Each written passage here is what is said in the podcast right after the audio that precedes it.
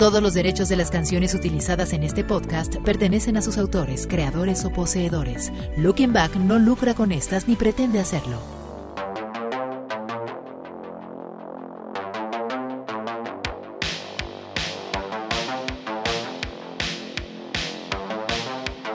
Este es el momento indicado, este es el día idóneo para que disfrutes solo o en compañía de quien tú quieras el podcast de Looking Back. ¿Qué tal? Yo soy John Zavala y traigo para ti algo de lo ocurrido en la semana en el mundo de la cultura pop, como cada viernes en esto que se llama el podcast de Looking Back. Este es el podcast 123 correspondiente al 27 de agosto de 2021. Arrancamos.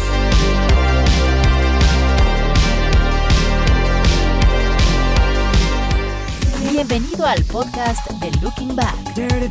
Con lo más importante de lo ocurrido en la semana. ¡Ay, caramba! Y que quedará en tu memoria. ¡Es hoy! ¡Es hoy! Ajá, ajá, ajá. En su cuenta de Facebook, Netflix reveló al elenco que se integrará a la tercera y última temporada de Luis Miguel la serie. En una fotografía aparece un papel con el título Luis Miguel la serie temporada final sobre una consola de audio con los nombres de los actores que participarían en la conclusión de la historia. En el papel aparecen los nombres Jade Ewen como Mariah, Plutarco Asa como Humberto, Sebastián Zurita como Alex Adu Carlos Ponce como Miguel adulto, Alejandra Ambrosi como Carla, Miguel Rodarte como Daniel, Mauricio Abad como Sergio adulto y Antonio Mauri como Julián. En el elenco notamos que se integran varios actores consolidados como Plutarco Asa, Sebastián Zurita, Carlos Ponce, Miguel Rodarte y Mauricio Abad. No sabemos si esto se dio así nomás casual, como dicen, o que a la segunda temporada no le fue nada bien y decidieron fortalecerla con un elenco más conocido. ¿Ustedes qué piensan? La tercera temporada de Luis Miguel, la serie, aún no tiene fecha de estreno en Netflix, pero corre el rumor entre los fans de que la nueva entrega podría estrenarse este mismo año. A través de diversos medios, sin embargo, se filtró la información de que ya se encuentra filmada y lista para que la plataforma la estrene. Se especula que el evento podría llevarse a cabo en octubre de este año. Lifetime ha dado luz verde a la película para televisión Camino al Cielo, una versión moderna de la clásica serie de televisión de Michael Landon protagonizada por la ganadora del Grammy, Jill Scott, llevando el papel principal y Barry Watson. Scott interpreta a Angela, pues como está tan de moda que en los reboots cambien los protagónicos y se los den a mujeres, este bueno se une a esta serie de casos. Angela viene a la Tierra para ayudar a las personas en crisis. Landon interpretó la versión masculina del personaje en la serie original, el ángel Jonathan, que fue enviado a la Tierra para ayudar a las personas necesitadas. Watson interpreta a Bruce, director de la escuela secundaria, a quien Angela le revela su identidad. El reparto también incluye a Ben Down, Robert Monolly y Ashley Ross. En cooperación con Cindy Landon y Michael Landon State, las películas están inspiradas en el drama de los 80 que se transmitió durante cinco temporadas y más de 100 episodios, de 1984 a 1989 en NBC. Con un tema constante de amor y bondad, el reboot tiene como objetivo inspirar esperanza y unión mientras aborda problemas sociales y emocionales contemporáneos, esta vez con un ángel femenino. Looking Back. Netflix anunció algo que impresionó a todos sus usuarios mexicanos. La plataforma de streaming incursionará en el mundo de las telenovelas con el rodaje de Donde hubo fuego, la cual planea estrenarse en 2022. Después de haberse alejado de las cámaras y de la actuación por más de 10 años, el actor Eduardo Capetillo regresará a los sets de grabación en conjunto con Itatí Cantoral, llevando ambos los roles protagónicos de la nueva producción de Netflix. Por su parte, la plataforma informó que exploraría en uno de los géneros más aclamados por el público latino y explicó que Donde hubo fuego fue creada por José Ignacio Valenzuela, creador de la famosa serie ¿Quién mató a Sara? La telenovela novela será desarrollada en una estación de bomberos y la trama de los diversos personajes se entrelazará de alguna forma. Esta producción será un homenaje a mujeres y hombres que ponen en riesgo su vida para salvar a los demás. ¿Qué opinas de esta decisión de Netflix de entrarle a las telenovelas?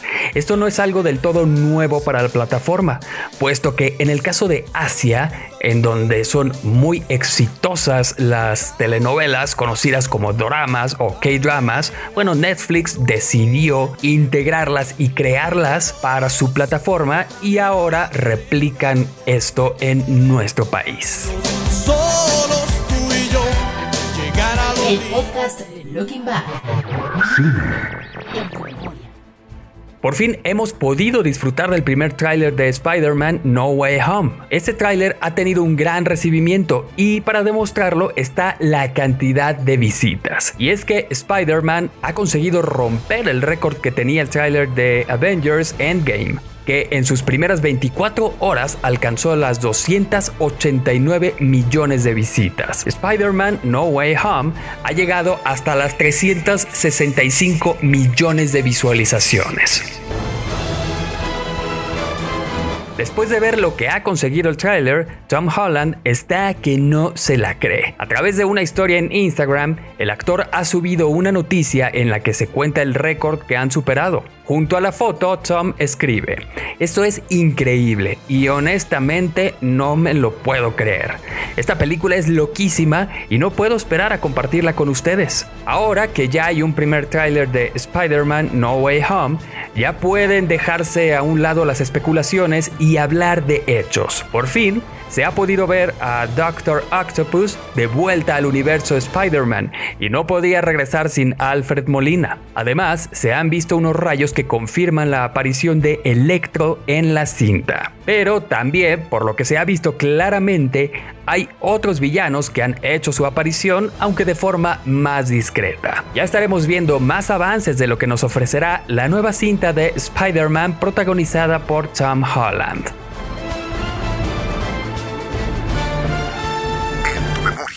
Mel Gibson visitó Baja California, en parte por el interés del actor de conocer el Valle de Guadalupe, el cual pudiera funcionar como locación para su próxima película La Resurrección. Fue Eduardo Verástegui quien hizo la invitación al actor a conocer Baja e incluso le sugirió que sería mejor rodar en la península en lugar de en Italia, donde se tiene planeado realizar la cinta. El ex Cairo comentó a Gibson que el lugar sería mejor, además de que le encantaría. Durante su visita, Mel tuvo un encuentro con Marina del Pilar, gobernadora electa de Baja California, para afianzar el trabajo de la industria del cine en la región. El podcast Looking Back. Charlie Watts, el legendario baterista de The Rolling Stones, falleció el pasado 24 de agosto a los 80 años de edad. En un comunicado en la cuenta de Instagram de The Rolling Stones dieron a conocer la noticia. Es con inmenso dolor que anunciamos la muerte de nuestro Charlie Watts. Murió pacíficamente en un hospital en Londres, hoy rodeado por su familia. Charlie fue un esposo amado, padre y abuelo, y también un miembro de The Rolling Stones y uno de los grandes bateristas de su generación. El comunicado, atribuido a un vocero de Watts, pide privacidad para su familia, los miembros de la banda y amigos cercanos. Watts nació en 1941, creció en el suburbio de Wembley, al oeste de Londres. Desde muy joven, Watts fue un apasionado de la batería. En 1962, Brian Jones formó The Rolling Stones con el cantante Mick Jagger, el pianista Ian Stewart y los guitarristas Kate Richards y Dick Taylor. Watts rechazó la primera oferta del grupo para que se uniera. Finalmente aceptó y tocó su primer concierto con ellos en enero de 1963. En 1964, los Stones alcanzaron el número uno en las listas de éxito británicos con su versión de It's All Over Now de Bobby Womack. Hoy, en honor a Charlie Watts, te recomendamos el tema It's All Over Now.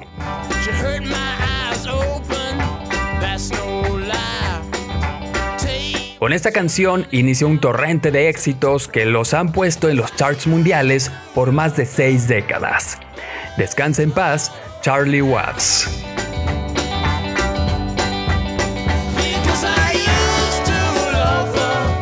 Looking Back. En tu memoria. Spencer Elden es la persona que aparece en la portada del álbum Nevermind de Nirvana, lanzado en 1991. Hoy, 30 años después del lanzamiento del álbum, Elden ha decidido llevar a juicio a la banda alegando explotación sexual. Según explica Elden, sus padres nunca firmaron un documento que autorizara el uso de dicha imagen en el álbum, por lo que también alega que la imagen desnuda constituye pornografía infantil. Aunque las fotos no sexualizadas de bebés no se consideran por lo general pornografía infantil, el abogado de Elden afirma que haber incluido un billete que se sobrepuso después de tomar la foto hace que el bebé parezca un trabajador sexual. Además, en el caso legal también sostienen que Nirvana había prometido cubrir los genitales del menor con una calcomanía, cosa que no sucedió. Por otro lado, Spencer Elden alega que su identidad y nombre estarán siempre ligados a la explotación sexual comercial que experimentó, misma que ha sido distribuida y vendida en todo el mundo desde que era un bebé y hasta la actualidad. El joven considera que esto le ha generado daños de por vida como angustia emocional extrema y permanente e interferencia con su desarrollo normal y progreso educativo, además de requerir tratamiento médico y psicológico. Es curioso que durante años Elden obtuvo muchos beneficios gracias a la fotografía, pues esta le ha abierto las puertas en su carrera ahora como artista. Además, recreó la portada usando desde luego traje de baño para los aniversarios 10, 20 y 25 del álbum. Pero claro, ahora con una demanda con la cual busca ganar por lo menos 150 mil dólares, resulta muy fácil decir que esta foto le da ansiedad.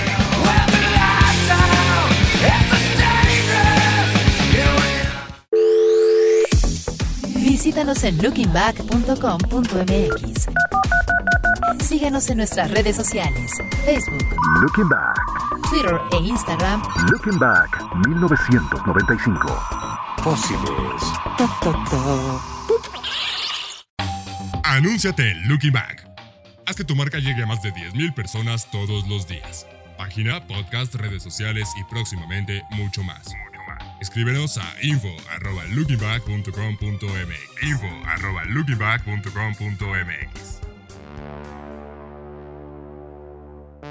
Bueno, esta es la serie de noticias, esta es la información que te compartimos en esta semana y ahora quien nos compartirá su opinión es Fer Moctezuma. ¿Cómo te va Fer? Querido hermano, amigos de Looking Back, ¿cómo están? Me da muchísimo gusto saludarlos. Ustedes ya lo saben como cada ocho días. A ver, vámonos rapidísimo con la información porque de verdad que esto último que nos acabas de contar eh, respecto al joven Elden, a ver, eh, realmente me parece un completo absurdo, sin sentido. No, no, no, no, de verdad que cuando leí la, la- la nota, por supuesto en lookingback.com.mx, de verdad que yo no me lo podía creer, sobre todo me hizo recordar y tuve que buscar un poco más de información al respecto porque tenía más o menos la anécdota en la mente, pero para compartirlo con ustedes, a ver, en 1991, y esto lo estoy leyendo, en 1991 hubo una discusión sobre si se debía censurar la imagen con un aerógrafo para eliminar la desnudez. No obstante, de acuerdo con diversos informes, el difunto líder de Nirvana, Kurt Cobain, respondió diciendo que sí podían censurarla, pero sería colocando una pegatina sobre los genitales del bebé con la declaración: si te ofende esto, debes ser un pedófilo de closet. Esta es la cita, esta es una cita genuina y fue el director de arte Robert Fisher uno de los primeros en sugerir que los genitales del bebé podrían ser censurados si alguien pensaba que sería problemático. Incluso una fotografía que muestra el arte conceptual antes de su revelación incluye eh, dos comentarios del director. Uno de ellos dice, si alguien tiene un problema con su pene, se lo podemos quitar. Esto lo acabo de leer Eh, y efectivamente, o sea, yo coincido. eh, Esto es una declaración de Kurt Cobain hecha en 1991. Hace ya 30 años de esto. Y 30 años después se viene a ofender. Y 30 años después, después de haber recibido todos los beneficios que por supuesto eh, implica el ser portada de, de cualquier material discográfico, pues como bien dices, o sea, eso de que ya le da ansiedad, pues ah, ansiedad, pues no, o sea, de verdad que no. Entonces, pues a ver qué decide la justicia en este sentido, pero pues realmente yo lo veo como más bien algo eh, oportunista, más que un sincero pues, arrepentimiento o, o- o al- algo que pudiera ser más genuino. Con respecto a la muerte de Charlie Watts, bueno, pues realmente, digo, 80 años no era ningún jovencito, pero tampoco era tan grande. La verdad es que... bueno, la vida de Rockstar cobra factura tarde o temprano. Nos deja, y es algo que he dicho siempre cada vez que alguien fallece, nos deja mucho y eso es con lo que nos tenemos que quedar. Descanse en paz, Charlie Watts y pues a disfrutar la música de los Rolling Stones que es lo bueno que nos dejan. Respecto a las telenovelas de Netflix a ver qué sucede ¿eh? o sea me gusta la idea pero pues hay que recordar que, que- no es lo mismo hacer chilaquiles que enchiladas. Eh, entonces pues por mucho que se parezcan por supuesto Eh, entonces no, no no sé qué esperar.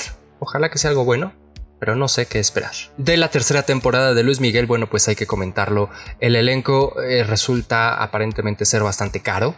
Entonces, ojalá que les reditúe, porque hay algo que hemos coincidido y lo hemos platicado en público y en privado, amigo, es que la muerte de Luisito Rey, el no tener un villano en la historia, hace más complicado que una historia tenga éxito. Entonces, eh, a ver qué, nos entregan y ojalá que les vaya bien porque ha sido, ha sido buen material a nivel técnico y producción. Me ha parecido a mí un, buen, un buen trabajo. Entonces, eh, pues habrá, habrá que ver qué es lo que nos ofrecen. Por mi parte es todo. Yo me despido, soy Fer Moctezuma. Recuerden que me pueden encontrar en todas las redes sociales como arroba o. Y pues no se olviden de lo de siempre. Uso de cubrebocas, careta, sana distancia, lavado de manos y vacunarnos. Vacunarnos eh, en cuanto se pueda, con la que nos toque. Tampoco se nos pongan dignos de que no yo quería tal marca y me tocó ta- esta otra marca. Y no, todas son buenas, todas están aprobadas por autoridades internacionales. Y de verdad es la única manera que tenemos de más o menos recuperar la normalidad que tanto extrañamos. Y digo más o menos porque pues honestamente se los digo, esa vieja normalidad jamás jamás, jamás va a volver. Cuídense mucho, les mando un muy fuerte abrazo. Muchísimas gracias. Bueno, pues ya escucharon a Fer Moctezuma. Gracias, gracias Fer. Y ahora, antes de partir, ya lo sabes, si es que has escuchado este podcast anteriormente y que espero que así sea, si no, bueno, pues espero también que sea la primera de muchas veces que lo escuches. Pero bueno, las recomendaciones son, échale un ojo a nuestra página lookingback.com.mx porque siempre tenemos información muy entretenida y muy interesante. Seguro te encontrarás alguno o muchos artículos que llamarán tu atención. También síguenos en nuestras redes sociales. Estamos en Facebook como Looking Back, en Twitter e Instagram como Looking Back 1995. Además, bueno, no te pierdas nuestro programa Looking Back todos los jueves a las 9 de la noche a través de YouTube, de Facebook y de Twitch. Ahí te esperamos Cheryl Su, Ramiro Piñón Manini, Edgar Fernando Martínez y tu servidor, recordando los mejores momentos de nuestras vidas. Mi nombre es John Zavala, agradezco muchísimo tu atención, te recuerdo mis redes sociales y te invito a que me sigas. Estoy en Twitter, en Facebook y en Instagram como John Zavala Off. Ahora sí me despido, te recuerdo que tenemos una cita el próximo viernes en una emisión más del podcast de Looking Back. Hasta la próxima.